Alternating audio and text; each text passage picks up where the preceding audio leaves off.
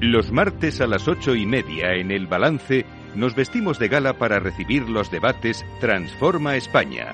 De la mano de Eduardo Serra y moderado por Federico Quevedo, todas las semanas dedicaremos un espacio a reflexionar y debatir sobre aquellos asuntos que contribuyan a transformar el futuro y hacer del nuestro un país mejor.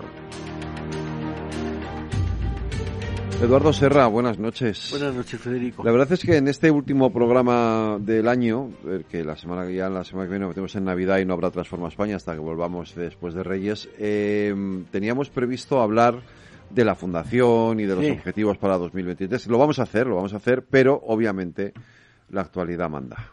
La actualidad manda, desde luego, y más con una actualidad de la importancia de la que tenemos hoy. efectivamente. Yo creo que sí, porque además yo creo que en el fondo la razón de ser de la fundación, eh, como yo creo que de muchísimas instituciones de la sociedad civil, es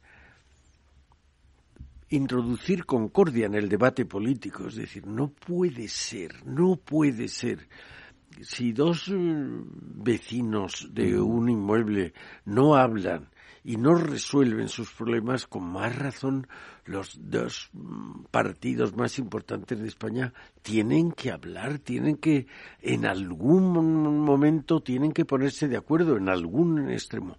Esta eh, vuelta de espaldas de uno al otro es terrible y es terrible para los intereses de los españoles, es decir, que no es que ellos se fastidien, es que nos fastidian a todos, ¿no? Yo creo que lo, eh, lo que ha pasado esta semana, que nos ha tenido en vilo a todo el mundo, una, un conflicto de poderes como yo no recuerdo ninguno desde el año 78 entre el poder judicial y el poder ejecutivo legislativo, porque una de las cosas que se está degradando no en España, en todo el mundo la democracia, es que esa división de poderes de las que hablaban los ilustrados, ejecutivo, legislativo y judicial, el legislativo y el ejecutivo prácticamente ya no se distinguen, más en un caso como el nuestro, donde la disciplina del, del voto, que no es lo que está mandado, pero es lo que se lleva, esa disciplina del voto hace que el Ejecutivo sea el que da las órdenes al legislativo y no al revés. Entonces nos queda el judicial. El judicial tiene una característica y es que tú te puedes meter con un gobierno que tenga 23 miembros, con un parlamento de unas cortes de 350 y 200 y pero es que hay mm, miles de jueces y por tanto el juez es el, el, poder judicial es el llamado a distinguir eh, lo que es de, corresponde al Estado de Derecho y lo que no le corresponde. Yo creo que este, esta semana hemos tenido un conflicto del Estado de Derecho gravísimo y no podíamos hurtar la sesión de, esta tarde a hablar un poco de eso, de, la división de poderes, de la discordia entre la clase política y de lo que cabe esperar de lo que ha pasado esta semana. Sin perjuicio, como decías al principio, creo que luego debemos hablar un poco de... el, año que viene, que empieza ahora, el año 23, es el décimo aniversario de la de, la, fundación. Y vamos a empezar eh, con un programa nuevo de unos desayunos que se titularán, todavía no está decidido, pero algo así como eh, podemos mejorar nuestra democracia. Claro, está eh, nunca más oportuno que hoy para ver si podemos mejorar nuestra democracia. Hay un artículo en un periódico de una catedrática muy ilustre de Derecho Internacional que dice que nos estamos pareciendo a los casos de Polonia y de Hungría. Hemos estado viendo todas estas semanas atrás cómo la Unión Europea actuaba con firmeza contra eh, estos dos países y les negaba incluso el dinero de ayuda si no corregían sus trayectorias. El que por primera vez nos pongan en esa fila, en ese pelotón de los torpes, es muy malo, muy malo para el gobierno, pero es muy malo para España. Para España, efectivamente. Y hoy lo que ha hecho Bruselas ha sido eso, ha sido decir al gobierno, oiga, eh, no, eh, tiene razón el Tribunal Constitucional. Usted no estaba haciendo las cosas como deben hacerse. Eso es. Y a mí eso me parece muy importante porque es la primera vez, ya veremos cómo sale ahora España después de esto en las, los rankings de la democracia, pero me temo que vamos a seguir bajando puestos. Ya los hemos bajado en los últimos años, pero vamos a seguir bajando puestos. Y yo creo que el pueblo español, la sociedad española, no se merece esto. Nosotros no estamos en una situación de conflicto permanente, sino todo lo contrario. A la sociedad española le gusta el acuerdo, la concordia, el conseguir más metas. Hemos conseguido muchos, pero quedan muchas por conseguir. Y con este ambiente político no se consiguen. Alguien decía que con los problemas que hay del coste de la vida, de la carestía, de la inflación, de lo que los eh, precios de los alimentos básicos, eh, el estar planteando un conflicto de poderes eh, como dice el castizo, tiene delito. No, hombre, no. Vamos ahora a intentar ayudar en su situación a la sociedad española. Entonces, yo creo que eh, se está olvidando, y parece mentira que lo olvidan algunos miembros del gobierno, se está olvidando de que lo característico de un sistema democrático es que sea un Estado de Derecho, el imperio de la ley. Había una frase muy estupenda en tiempos de, yo creo que fue el, presidente Kennedy el que lo dijo, cuando estaba el tema del racismo en el sur de Estados Unidos y se impedía el acceso de los niños y niñas negros a las escuelas de los blancos, dijo que no podía aceptarse el dominio de un hombre que ni de un grupo de hombres que lo que caracteriza la modernidad y las, democracias es el imperio de la ley. Y la ley es la voluntad general. ¿no? Y la, voluntad general se eh, transcribe, se convierte en leyes y esas leyes obligan a todo el mundo, empezando por el gobierno. Entonces, esta manera de gobernar, de no decir. Eh, no pedir informes a los que saben. Lo que ha pasado con la ley del sí es sí, de que hoy pues, la noticia era 90 personas excarceladas, de, condenados por abusos y por violaciones escarceladas que se han visto por la ley que se han, sí, que se han visto beneficiados por el Pero todo ello cuando se había avisado, ¿qué piensa un gobierno? primero que hace mal las cosas y segundo que cuando se le avisa de que están mal hechas las cosas, pues no sé si es la ignorancia o la soberbia o las dos juntas eh, las que le impiden el ya, se cuenta que ha cometido un error gravísimo. Usted que trata de proteger a las víctimas de los delitos sexuales y aquí las está perjudicando. ¿eh? Eso en un régimen normal, el que ha hecho eso se tiene que marchar. Y aquí no es que parece que se le convierte en víctima a la persona que ha hecho eso, que ha acreditado incompetencia a expuertas, pero además soberbia. Y esa es una mezcla muy explosiva, ¿no? Lo cierto es que nos hemos metido en un clima, ahora hablaremos de lo que ha pasado hoy, ¿no? Bueno, ayer por la noche en concreto, pero nos hemos metido en un clima de polarización política que, que ya no recuerdo haber vivido eh, nada similar ¿no? con estas eh, eh, con estas eh, ya estas hipérboles no o sea es golpista dictador no sé qué las togas los fusiles sí. dices bueno por Dios o sea ahora los golpistas con toga antes los golpistas eran con tricornio pero usted sabe lo que pasó el 23F qué fue aquello quiénes estaban allí lo que vivieron es todo no es como o sea, ¿podemos bajar este, este diapasón un poquito y volver a al sentido común? Sí, sí, desde luego. Bueno, yo creo que por eso vamos a hacer esos desayunos para mejorar la democracia y hablar de concordia, introducir la concordia. Y esto lo tienen más difícil los partidos políticos porque como tienen que ganar el uno al otro, a veces les beneficia el conflicto. Pero a la sociedad Mm. Nunca le beneficia el conflicto. Por eso creo que es tan importante el intentar eh, introducir, obligar a la clase política a que no puede seguir por estos derroteros, que no puede, porque al final, que es la ventaja de las democracias, si siguen así, les vamos a dejar de votar. yo creo que eso es eh, el, kit de la cuestión, ¿no? El que se den cuenta que la sociedad española no quiere lo que están haciendo.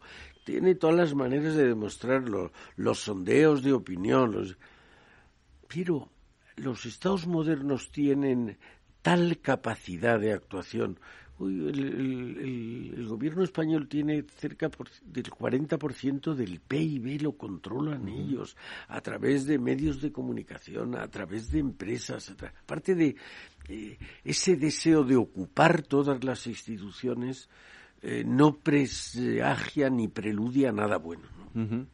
Eh, lo cierto es que la propia Constitución les obliga, entre comillas, a, a ponerse de acuerdo. Es decir, eh, em, no el PP y el PSOE, pero pues, claro, para, para hacer esta renovación del Poder Judicial, que lleva casi cinco años bloqueada y sin que se haga, lo que dice la Constitución es que se tienen que poner de acuerdo, que tienen que hablar, sentarse y negociar. Y, eso es lo que no, y no levantarse hasta que hayan firmado eso, un acuerdo. Y eso es lo que no están haciendo. ¿no? Ya están, están incumpliendo en ese sentido los dos ese, ese mandato constitucional. Desde luego, desde luego. Pero por eso digo, yo creo que es de alguna manera la hora de la sociedad civil de obligarles, porque estamos llegando a unos extremos no solo eh, insólitos, sino impensables hace muy poco tiempo. Cuando España se había convertido en una democracia modélica en el mundo entero y de repente estamos dando pasos hacia atrás. Yo creo que eso es, es terrible y habría que decirlo. Y cuando, como en este caso, se han cometido errores por los dos lados, alguien debe decirles, vamos a ver, no se echen ustedes la culpa toda uno al otro ni el otro al uno. es, eh, reconozcan sus propios errores. No, lo contrario de lo que hablábamos que se ha hecho con la ley de solo sigue así, el reconocer que, no has actuado correctamente, que lo has hecho mal y que, mm, bueno, pues lo que se decía, el propósito de la enmienda, que procurarás no repetirlo, ¿no?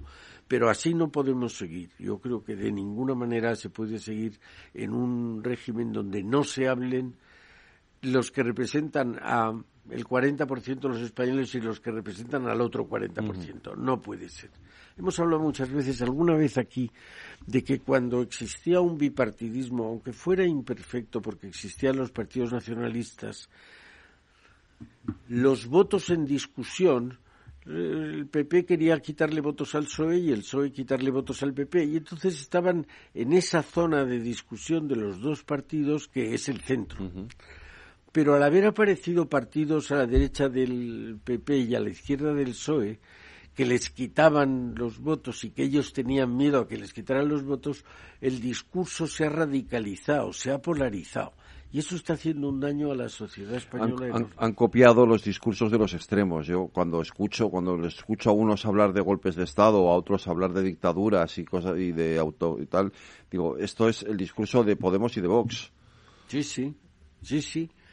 Claro, dice, no copie usted ese discurso. Distanciese de ese discurso, sería lo sensato, ¿no? Eh, eh, tanto Vox como Podemos acusan al PP y al PSOE respectivamente de blanditos, de, la derecha cobarde, del no sé qué. Oiga, si no se trata de cobardía, se trata de intentar ponerse de acuerdo con el contrario que no es el enemigo.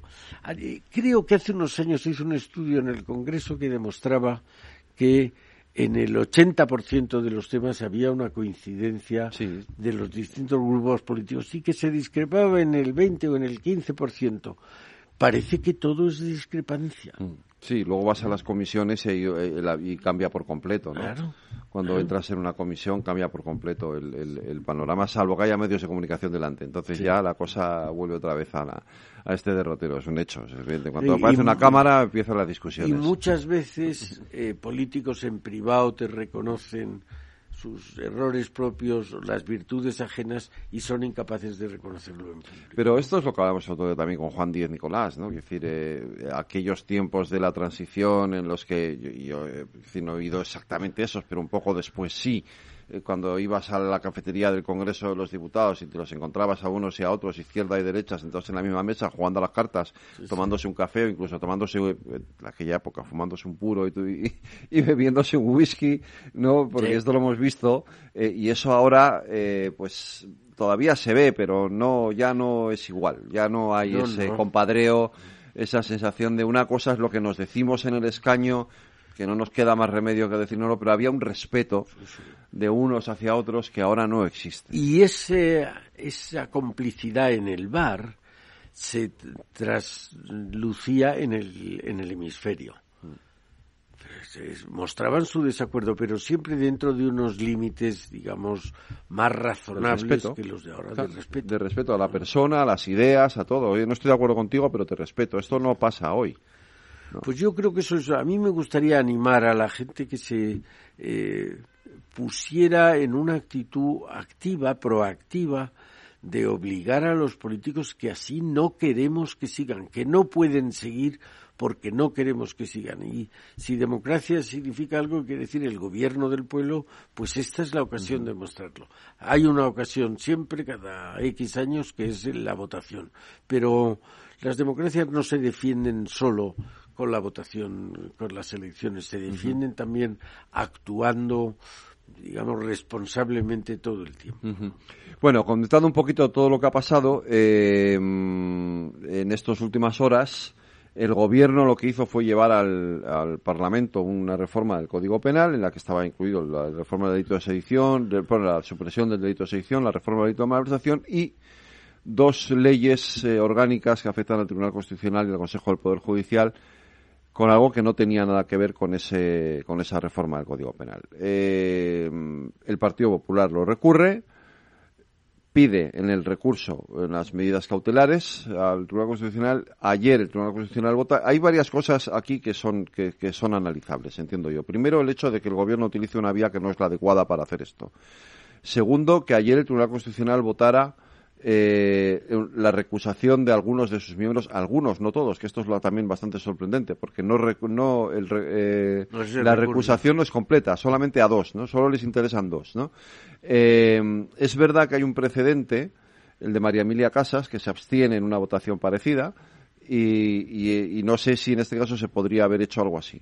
Y tercero, el hecho de que después voten la suspensión de la tramitación en el Senado, porque en el Congreso ya se había votado, la tramitación en el Senado de, este, de, esta reforma. Todos esos hechos eh, son casi únicos, eh, sientan un precedente y, generan ahora mismo una incertidumbre tremenda sobre lo que puede pasar en el futuro. Sí. Y yo creo que hay un, dato, un hecho más, que es la no, renovación del Tribunal Sí, por supuesto. Que además hoy, de hecho, el Consejo del Poder Judicial se había vuelto a reunir y no han conseguido llegar a un acuerdo.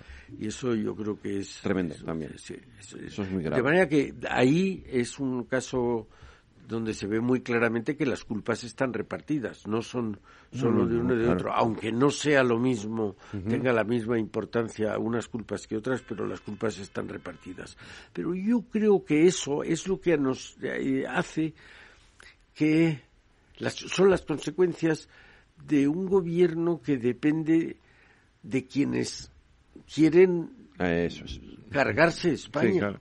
Y entonces pues, no puede salir nada bueno de ahí. Por eso, ya lo he contado alguna vez, pero la Fundación de Exministros le pedimos, a, cuando las elecciones al, al centro derecha, a los líderes del centro derecha, que hicieran todo lo necesario para que el PSOE, para que Pedro Sánchez no tuviera que depender de independentistas, de antisistema o de filoterroristas. Pero no, no hubo manera y no se llegó al acuerdo. Tampoco se sabe por culpa de quién. Unos les echan la culpa a los otros y viceversa. Pero yo creo que ahí está la raíz de estas cosas que están pasando, ¿no? Y, como decías antes, el, el, que miembros de Podemos estén azuzando pues a no acatar la sentencia, ¿eh? eso no mejora, no ayuda a mejorar las cosas, ¿no? Creo que esto es todo quizá viene de que desde el principio de la democracia, pues, hace cuarenta y tantos años, no se habló de un pacto entre PP y PSOE, que eran los partidos con vocación de gobierno, de decir, el que tenga más votos, el otro le respeta que pueda gobernar. En el fondo era, ya entonces había demasiada enemistad oye, saca tú más votos, pues ahora gobiernan tú, pero el caso era de ninguna manera que gobernara el otro. Y eso le llevaron a aliarse a unos y a otros con partidos nacionalistas, a veces catalanes, a veces vascos, pero que mm, a su vez extorsionaban al gobierno pidiéndole cosas que no debería nunca el gobierno del PP o del PSOE haber dado. Y estamos pagando las consecuencias de eso. Lo que pasa es que hubo, todavía hubo un tiempo en que esos nacionalismos tenían un cierto sentido de Estado. Yo recuerdo una portada del ABC dándole el, nombrando a Jordi Puyol de español del año. Sí, señor. Sí, señor. Eso, fue así. ¿eh? Yo, yo, creo que en esa portada nos acordamos todos, ¿no? La portada de la ABC dando el título español del año a Jordi Puyol. bueno, me acuerdo muy bien, sí. hubo un tiempo en que, eh, siendo ellos, siendo ellos nacionalistas, aún así contribuye, contribuían de alguna o de otra manera y, algunos muy sensatamente. Yo, recuerdo haberse oído a Puyol muchas veces del mérito que tenía por contribuir a la gobernanza de España y fue verdad que en un momento contribuyó a la gobernanza y en muchos momentos. Yo recuerdo tiempos en el Congreso donde la mejor manera, yo estaba entonces en el mundo privado, la mejor manera de conseguir eh, algunas cosas era a través de CIU. era el gobierno, digamos, más dialogante, el más abierto al mundo privado, al mundo de la empresa y bueno, luego ya se quedaron hipnotizados, obsesionados con el, independentismo y eh, bueno, están, están donde están ahora. Prácticamente la burguesía catalana se ha quedado sin representación parlamentaria. Sí, porque el otro día coincidí en lo de la fiesta de la Constitución con Miquel Roca, eh, claro, es Miquel Roca, Durán y Lleida, toda esta gente pues han desaparecido ya de la, de la vida política y ya no representan, por desgracia, ¿no? Eh, ese nacionalismo sensato, ¿no? Claro, eso es... Ya no existe. A su vez, también el nacionalismo se ha, se ha polarizado y entonces estamos... Ahí conviene decir para que no es solo en España, es, o sea, que les, fenómenos como estamos viendo en Estados Unidos con Trump, en, en Reino Unido, que son los dos países modélicos de la democracia, no se ha conseguido eh, extirpar ese cáncer que es el populismo. Recuerdo unos eh, británicos ilustres que me decían, qué bien han hecho ustedes lo del populismo, y preguntábamos, ¿pero por qué? Dice, bueno, es que a nosotros o vosotros les decíamos, pero si están en el gobierno, sí, sí, lo que usted quiera, pero a nosotros nos han sacado de Europa. Eh, es decir, el, esto, este, esta mala racha que están pasando las democracias occidentales, eh, tiene una raíz a mi modo de ver, clarísima en el populismo. ¿no? El que saltaron con el grito de no nos representan, se pusieron ellos y ahora representan menos que nadie. ¿no? ese es el drama. Eh, lo que ha hecho el Tribunal Constitucional eh, eh, sienta un precedente y yo no sé hasta qué punto, porque claro, hoy decía, no sé si, no, ayer creo que era Michelle Batet, ¿no? La que decía, claro, esto a partir de ahora cualquier diputado ya no necesitas que 50 diputados hagan. No, no. Un diputado puede presentar un recurso al Tribunal Constitucional, un recurso de amparo con medidas cautelarísimas y suspender una votación del, del Congreso. Sí, ese es un tema de mala solución porque había el recurso previo de inconstitucionalidad que se suspendió. Claro. Esa es la clave. Claro, claro. Esa es la clave, que se suspendiera el recurso previo de inconstitucionalidad.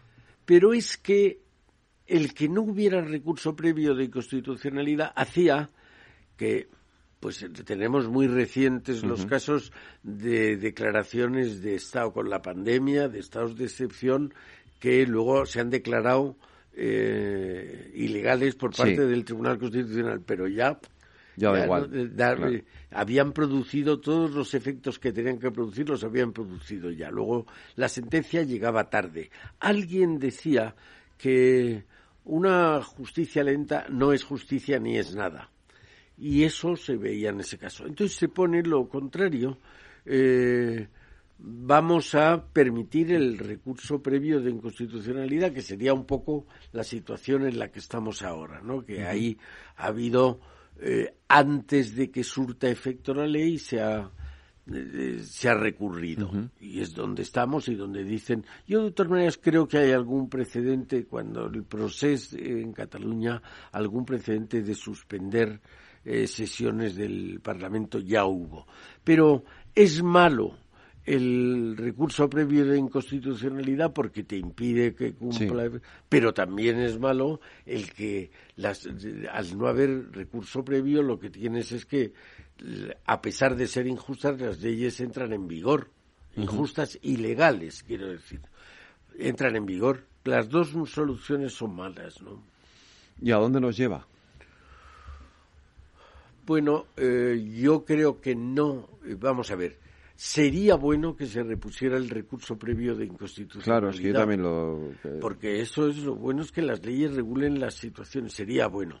Es verdad que el recurso previo de inconstitucionalidad debería compensarse con una exigencia máxima de que los recursos que se admitían ante el Tribunal Constitucional, sobre todo cuando se piden, como en este caso, medidas cautelares o cautelarísimas, ¿no? Yo creo que ahí hay que andarse con mucho ojo para ver cuándo se suspende una ley, porque el legislativo es un poder del Estado. ¿no? Lo que pasa es que estamos en una situación picuda donde se ve a los tribunales como unos los ven como los el golpe de estado de las togas y otros los ven como el único remedio para evitar la autocracia. es, es, decir, los dos, las dos son visiones picudas y limitadas y parciales.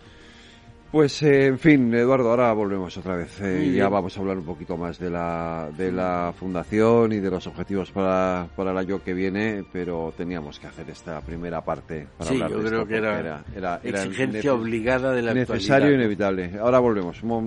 Hacemos una pequeña pausa para la publicidad y no se me vayan, volvemos enseguida.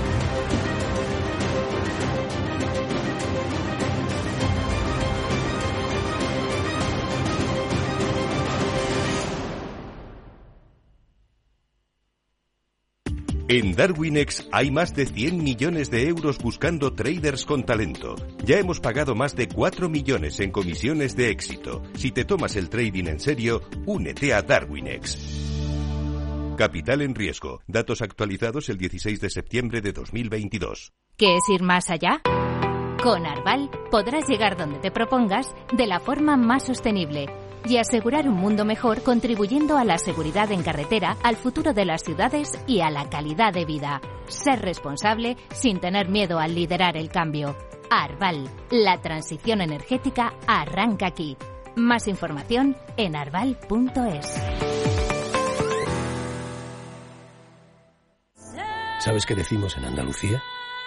Disfruta las pequeñas alegrías cada día. Y cualquier día del año, ven Andalucía. Y también te lo digo yo, Antonio Banderas. Estas navidades, date una alegría. Ven Andalucía. Campaña financiada con fondos FEDER, Junta de Andalucía. Transforma España.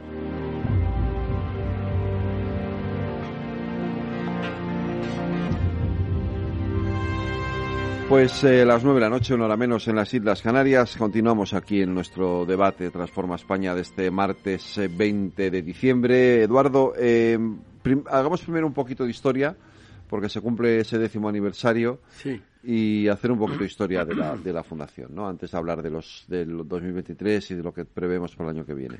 Pues sí, sí, con mucho gusto. Eh, la Fundación Transforma España es una consecuencia de una fundación que sigue existiendo, ahora ha cambiado de nombre, que era la Fundación Everis, hoy se llama NTT Data, pero Everis es una empresa española muy exitosa y creo, constituyó su fundación. Y en el año 2010, cuando habíamos recaído en la crisis financiera del 2008 y el mundo estaba, bueno, pues ahora estábamos hablando de que la gente está triste, pues en el 2010 la gente estaba triste, Muy triste. y el pesimismo suele acompañar a la tristeza, ¿no? Y estaba la gente muy, muy pesimista. Y entonces pensamos que sería bueno hablar con gente que por definición es optimista, que son los, los empresarios, la gente que eh, se dedica a invertir. Invertir es eh, renunciar a bienes presentes con la esperanza de tener más bienes en el futuro, ¿no? Por, tanto, se tiene fe en el futuro. Entonces, llamamos a 50 empresarios, todos nos dijeron que sí, a 50 técnicos y expertos, todos dijeron que sí, y hicieron un documento, hicimos un documento que se llamó precisamente Transforma España. El documento se lo vamos al rey Juan Carlos. Tuvimos la suerte de que le cayera mal al gobierno entonces de Zapatero, porque eso nos hizo que nos llamaran todos los medios de comunicación, unos para que tiráramos el documento a la cabeza del gobierno, que no era la intención, y otros para criticar al documento porque creían que iba en contra del gobierno. El caso es que alcanzamos mucha resonancia. Ese documento, Transforma España, proponía eh, ocho mm, reformas, ocho transformaciones para que España, que había mejorado mucho por aquel entonces, mejorara todavía más, fuera un país de referencia, es la frase que utilizamos y seguimos utilizando.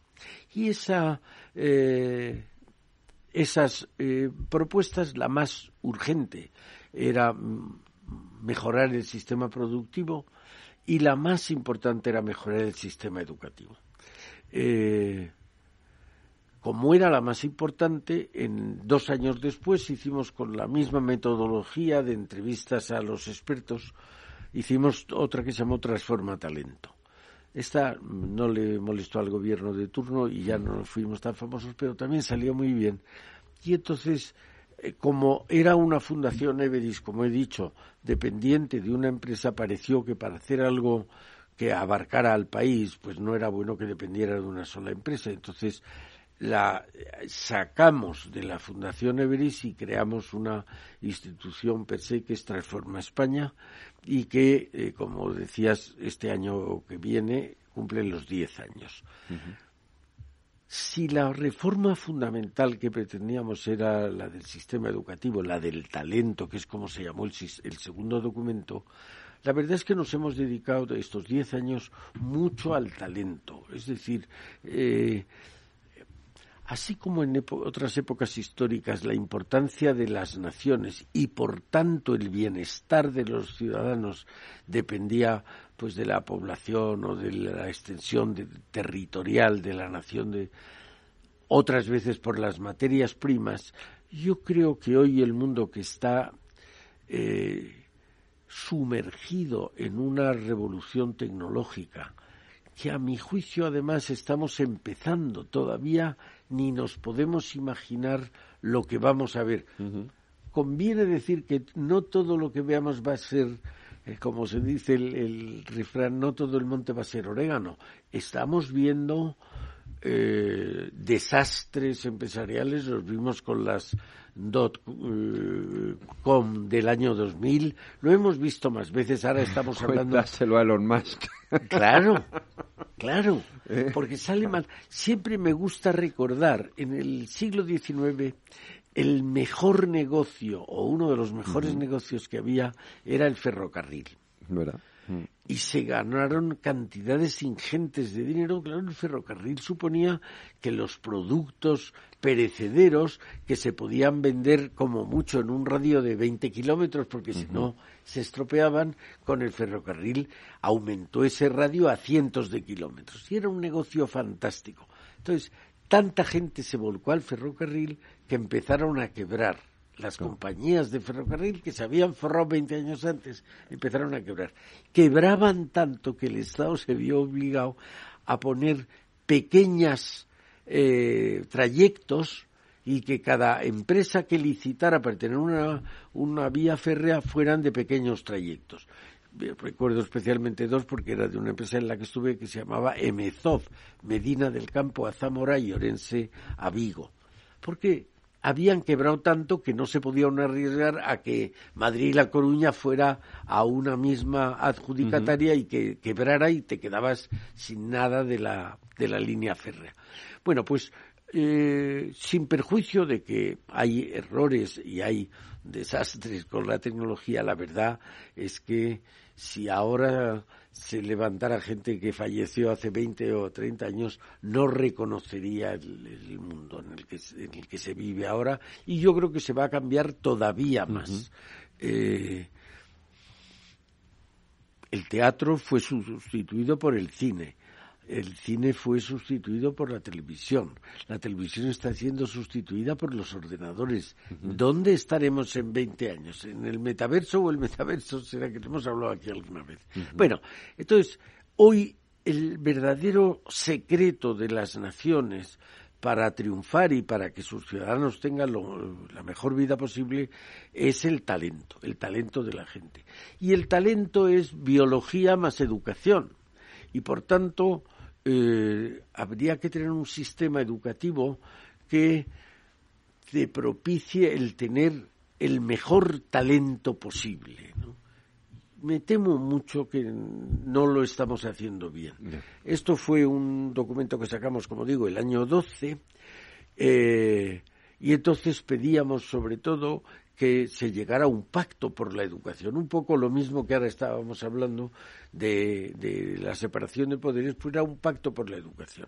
Algo así como en el año 16 varias fundaciones se juntaron para pedir un pacto por la educación. Yo fui al Senado a decir no tenemos derecho a hipotecar el futuro de nuestros hijos por no llegar a un acuerdo, porque los hijos de los alemanes y franceses, ingleses y, y japoneses y coreanos pueden venir en línea recta. Aquí con esta manía de dar cada cuatro años una ley de educación diferente, fomentando la calidad o la igualdad, o fomentando lo que sea y no llegar a un acuerdo, eso lo que nos hace es que nuestros chicos están peor educados y estarán en peores condiciones para competir con los de otros países. Y yo, sinceramente, creo que no tenemos derecho a eso. Bueno, pues si el talento es el principal recurso con el que tienen, que tienen, con el que cuentan los países, eh, hemos dedicado esfuerzos al talento joven, al talento senior, al talento mujer. Tenemos programas como el, las, hacer las Talent Summit. Los Talent Summit.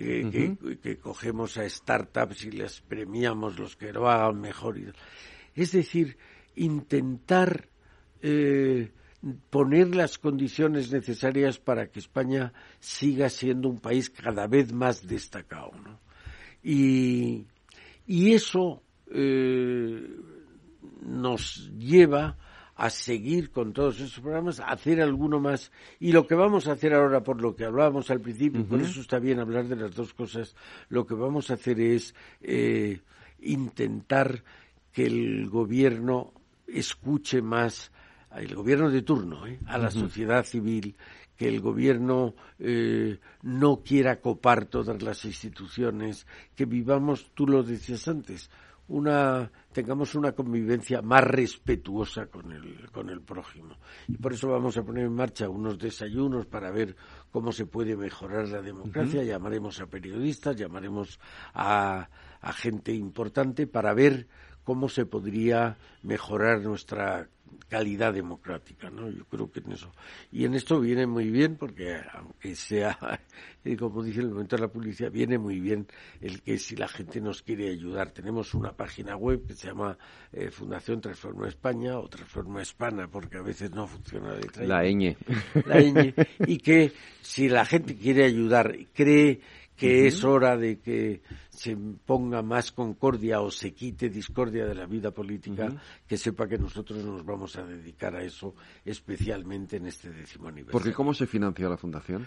Bueno, pues hasta ahora teníamos eh, unos patronos, 10 o 12 patronos, que cada uno nos daba 10.000 euros, nos da 10.000 euros al año y que estamos muy agradecidos porque sin ellos no podríamos vivir. Y luego estamos empezando a que nos financien eh, sponsor por eventos concretos. ¿no? Hemos hecho unos premios a, que llamamos valor añadido al talento senior, pues eh, hemos tenido la colaboración del BBVA y, y así más cosas. Y ahora estamos buscando a alguien que nos sponsorice estos desayunos para traer la concordia a la convivencia española pero todo lo que se nos ayude va a ser poco porque realmente hay mucho camino por desbrozar.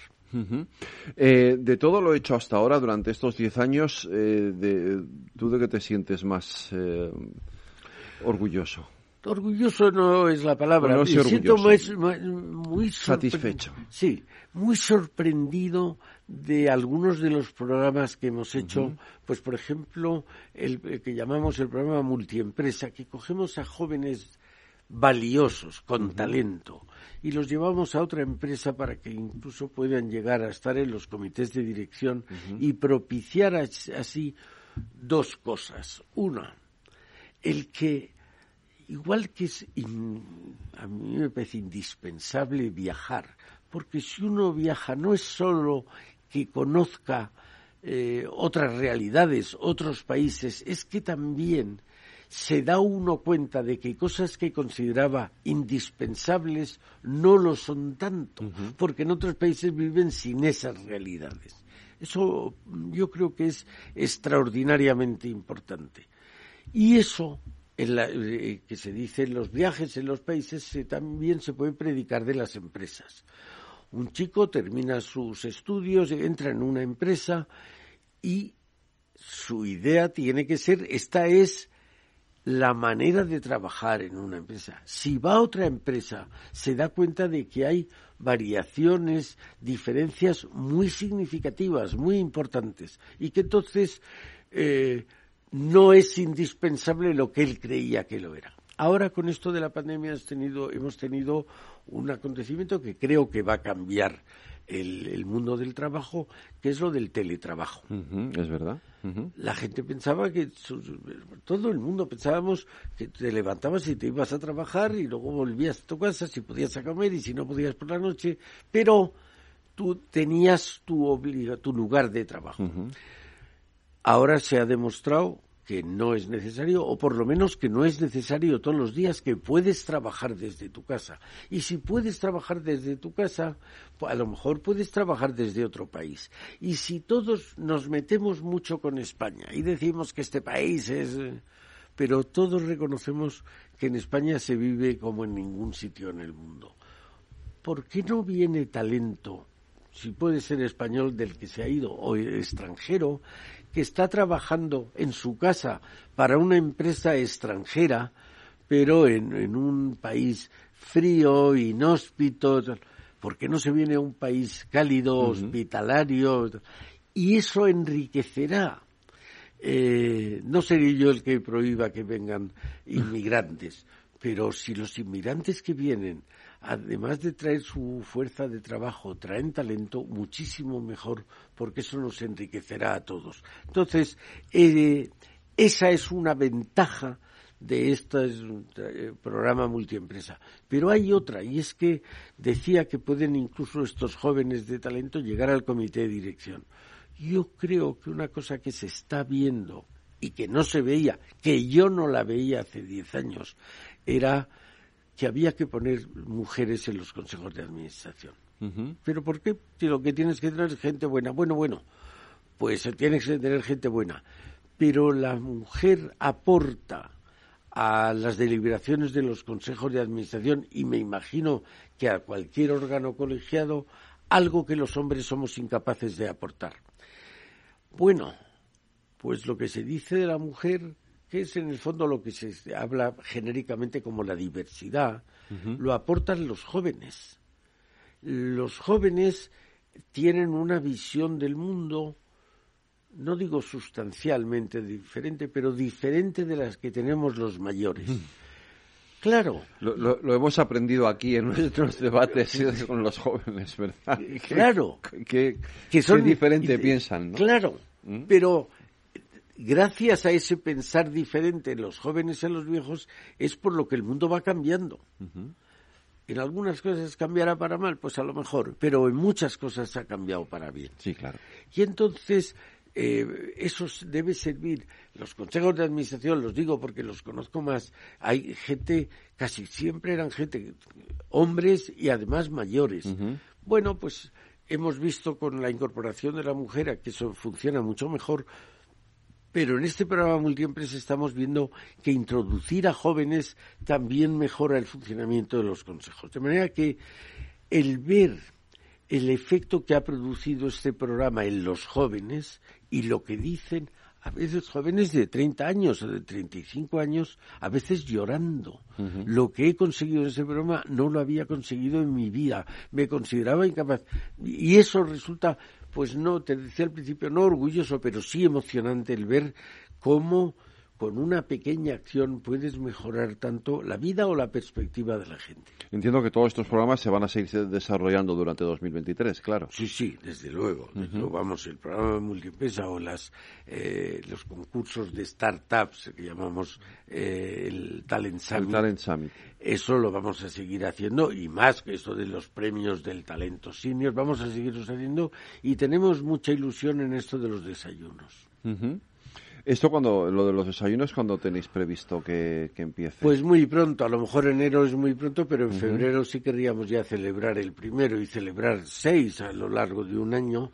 El que, y nos gustaría, hemos estado esta mañana trabajando para que tenga repercusión en los medios. Una de las deficiencias que en estos diez años hemos nombrado es que hemos notado es que que los medios te ayuden como ayudáis vosotros. ¿eh? Es decir, que esto eh, se expanda el mensaje a más gente. Eh, nuestros patronos estupendos pues son 10, la gente que podemos llegar se cuenta por cientos. El poder contar a la gente que conozca o se beneficie de estos programas por, por miles o por millones es esencial. Y eso es lo que estamos intentando no solo en la radio, otros medios de comunicación que se llamen a, que pongan atención en la actuación de la fundación. Em, en, todo, en todo ese objetivo que tenemos y que lo tenemos aquí también en el programa eh, eh, y, en este, y en esta sección todos los martes con nuestros debates, con introduciendo, ¿qué crees que sería lo más prioritario? Napoleón decía, cuando le decían que es lo más prioritario, decía tres cosas, dinero, dinero, dinero. Nosotros necesitamos dinero, pero lo que yo más he hecho en, falta, me gustaría contar con interés de la gente. si la gente tiene interés, al final tendremos dinero. Pero es el interés de la gente, que la gente se dé cuenta que vivimos en un país estupendo, aunque nos digamos lo contrario. Vivimos en un país estupendo y ese país estupendo puede mejorar, puede cambiar. Ahora estamos con una especie de, de, vértigo a ver qué va a pasar. Lo hemos comentado al principio este fin de semana, qué va a pasar el Consejo del Tribunal Constitucional, qué va a pasar. Bueno, otros países viven más tranquilamente vive más tranquilamente la política, vive más tranquilamente la economía. Nosotros en eso podemos aprender de ellos. Luego, yo me acuerdo que me asombró la primera vez que fui a la India hace 40 años. Cómo en la India, que era un país entonces, ahora no, pero entonces era un país muy subdesarrollado, que veías a enfermos en las calles, más terrible, pero veías una cosa que me asombró, que era en la calle ver charlar animadamente, muy animadamente, mm. a unos ancianos de 70 años con unos niños de, diez y tantos, y mujeres con hombres, y animadamente charlar, ese enriquecimiento que te da, en el fondo el hombre es un ser social y sociable, ese enriquecimiento que te da el intercambio de ideas, de experiencias con otras personas, en España lo tenemos mucho, pero también se puede mejorar, ¿no? Eh, recuerdo que alguien me contaba hoy que vivía en, una, en un barrio y que allí había vida de barrio. Se ha cambiado de barrio, se ha ido a un barrio más eh, de gente con mejor nivel de vida y que ahí falta eso. Y es verdad, son cosas pequeñas, pues no tan pequeñas. Yo creo que eh, si pensamos en globo las mejoras que podríamos tener a corto plazo, por ejemplo, una que tenemos muy grande que es lo que creo que hay una injusticia generacional.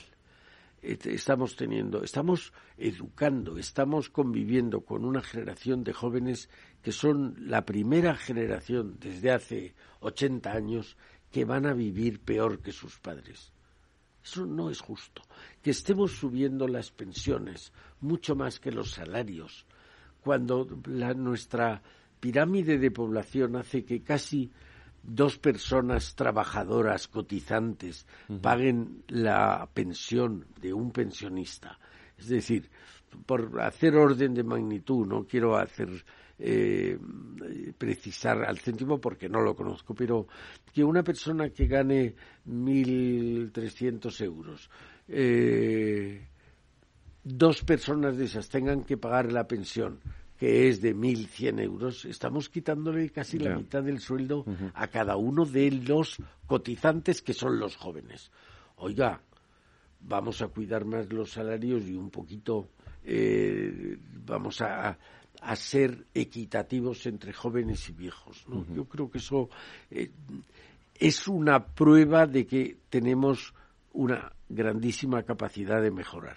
Y esto se ve cuando una sociedad como la española ha salido de la pobreza. Aquí la España de los años 50 o 60 del siglo pasado, la gente tenía que trabajar todas las horas del día para poder vivir. Hay todavía hay gente que tiene que hacer eso, pero cada vez hay más gente que trabajando media jornada o que puede dedicar parte de su tiempo, eh, que no me gustaría llamar laboral, parte de su tiempo vital a intentar ayudar a los demás. Hay fundaciones asistenciales a los enfermos, a los viejos, hacen una labor extraordinaria. Hay otras eh, fundaciones que no somos, que somos más culturales que asistenciales, que pretendemos no la mejora de una persona individual, sino la persona de una colectividad. Y yo creo que eso, primero, la gente que lo hace se siente satisfecha de hacerlo, ¿no? de alguna manera es el sentimiento de devolver a la vida lo que la vida te ha dado. Te ha dado facilidad para que te ganes tú la vida y tal, pues devuélvele algo de tu tiempo para que otros también tengan esa facilidad, ¿no? Pero, mm, a ver, Eduardo, porque tú has estado en la administración, has estado en gobiernos, eh, has conocido la política por dentro.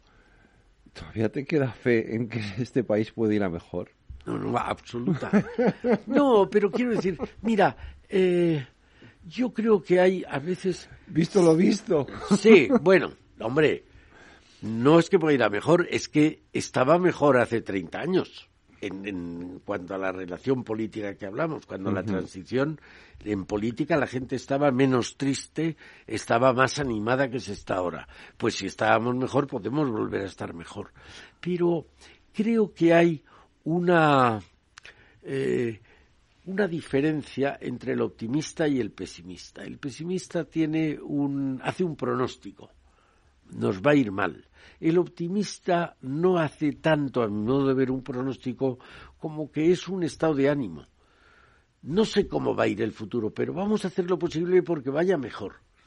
Y esto mm, resulta confortante para el que lo hace. Es decir, se vive mejor intentando eh, mejorar la vida de la colectividad que intentando mejorar solo tu propia vida. No tiene mérito porque de verdad se vive mejor. ¿eh? Yo creo que esa idea de trabajar, por, lo vemos en muchas instituciones, de beneficencia, de caridad, misioneros, la alegría con la que hablan y tienen una vida mucho más dura que la que podemos tener nosotros, ¿no? Bueno, pues eso es una, yo creo que es una lección. Eh, las, las corrientes eh, de los clásicos hablaban siempre, Marco Aurelio, Séneca, hablaba siempre de eso. Se vive mejor intentando hacer el bien a los demás que intentando hacer el bien para ti mismo. El sentimiento que tiene es más reconfortante para uno mismo si se intenta trabajar para los demás. Pues eh, aquí lo vamos a seguir eh, haciendo y lo vamos a seguir intentando a lo largo de. pues te lo este agradecemos mucho.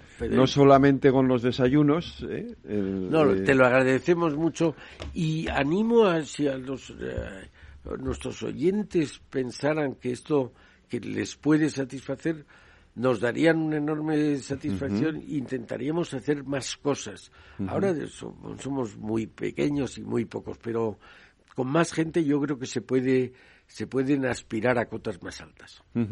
Pues ojalá sea así, porque la verdad es que visto lo visto y tal y como están las cosas, eh, es evidente que, necesitamos que ese esfuerzo de todos por mejorar un poquito las cosas en, en, este país. Pues eh, nos vemos a la vuelta de las Navidades. Pues de, nuevo. felices Navidades. Eso es. Y que todo lo mejor para el año que viene, que va a ser un año incierto, pero con lo que hablábamos del, del optimismo, no tiene por qué ser un año peor. No, no, no, no, ojalá no. Esperemos que no y confiemos en que sea así, Eduardo. Un abrazo. Igualmente.